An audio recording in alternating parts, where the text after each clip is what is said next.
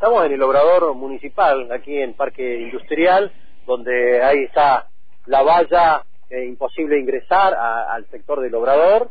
Bueno, los trabajadores aquí están alrededor de una, de una fogata, bueno, por la feria mañana también de hoy. Y estamos con Alfredo Ortega, quien es delegado de la Asociación de Trabajadores Municipales. Le agradecemos que nos atienda. ¿Qué tal, Alfredo? Buen día, ¿cómo estás? ¿Qué tal? Buen día.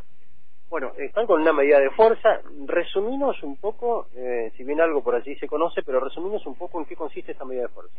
Estamos en una medida de fuerza en acompañamiento a dos trabajadores que fueron despedidos según el Poder Ejecutivo eh, con causa. Nosotros desconocemos y exigimos que se que se muestren y hasta el momento no tenemos respuesta. Esta mañana estuvo por aquí personal del Ejecutivo. Esta mañana se presentó parte del, del, cuerpo ejecutivo, y, pero no trajeron ninguna ninguna respuesta favorable para los trabajadores.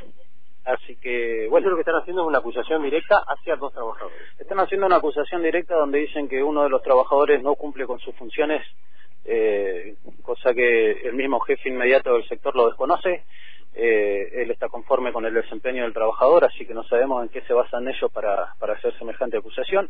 Y después el otro compañero, donde supuestamente eh, usó eh, maquinaria municipal para beneficio propio, donde no tenemos ninguna prueba concreta todavía y no, no contamos con el derecho de defenderse junto al, a la Junta de Disciplina, ¿no? Claro, eso te iba a consultar. Cada vez que ocurre alguna situación así, ¿cuáles son los carriles normales por lo que debe transitar ante una situación de, que haya una persona que no, no esté cumpliendo con su trabajo, no esté llevando adelante bien la tarea.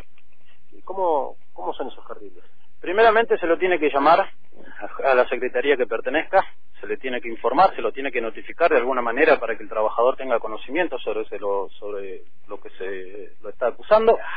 Eh, después de eso se tiene que armar un expediente y enviarlo a la Junta de Disciplina, que son quienes toman la decisión y, y lo que le corresponda eh, sean días de suspensión, sean llamado de atención o, quedar cesante, ¿no? ¿Se tenían llamado de atención estas personas? Ninguno de los dos contaba con antecedentes, cuentan con un legajo limpio y jamás tuvieron ningún tipo de problema en su desempeño. Ahora, ¿esa Junta de Disciplina cómo está integrada? La Junta de Disciplina está integrada por personal ejecutivo y también del, de los gremios, donde representante por cada Es elegido exactamente por la gente, por los mismos trabajadores municipales, y es ahí donde se evalúa la situación ante cualquier problemática de los, de los compañeros. Digo, eh, hoy ya es el lunes, ustedes comenzaron con esta medida el viernes, entre el viernes hábil, hoy lunes hábil, ¿no se juntó la Junta de Disciplina?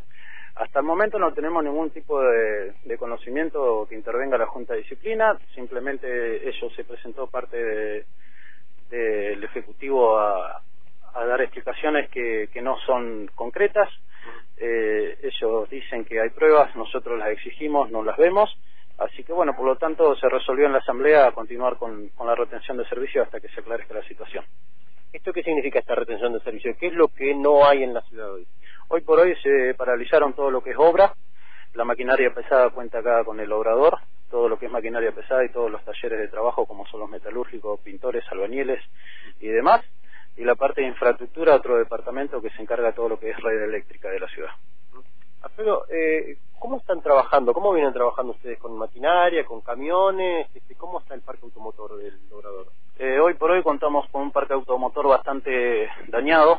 Eh, no contamos con los vehículos necesarios eh, para revisar las tareas, no contamos con herramientas necesarias para revisar las tareas, los compañeros se tienen que andar prestando las herramientas entre los talleres, así que bueno, estamos viviendo una situación bastante difícil, a eso se le suma la reapertura de paritaria que hicimos el pedido y que hasta el momento tampoco recibimos respuesta y sabemos muy bien que, el bolsillo del, del trabajador municipal está muy por debajo de lo que vivimos hoy por hoy en la inflación, ¿no? ¿Cuánto es el básico de la categoría baja? Tenemos un categoría 12 que tiene un básico aproximadamente de 45 o 50 mil pesos como mucho. Bien. Ustedes van a continuar con la medida de fuerza, entonces está cerrado el acceso y están esperando una reunión con, o que se conforme la mesa de disciplina para analizar esta situación o alguna reunión directa con la intendenta? Estamos pidiendo nosotros primeramente eh, que se resuelva esto cuanto antes de la mejor manera. Nosotros estamos dispuestos al diálogo y a juntarnos para charlar sobre, sobre los casos.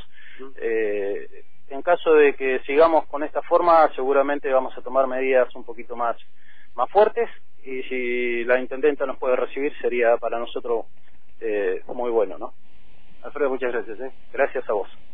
Muy bien, eh, Aldo, ahí está la situación entonces aquí en el Obrador Municipal, en el Parque Industrial, eh, todo cerrado, vallado, eh, los trabajadores están allí este, reunidos en, el ingreso, ¿no? Eh, esperando ver qué sucede también allí desde las oficinas del Ejecutivo Municipal, ¿no? Si es que se va, eh, va a haber alguna reunión que pueda destrabar esta situación, analizar con pruebas, y ellos lo que están solicitando son que haya pruebas eh, que se puedan verificar, esas pruebas de las acusaciones que está manifestándose desde el, desde el Ejecutivo. Pero mientras eso no ocurra, van a continuar con esta medida de fuerza.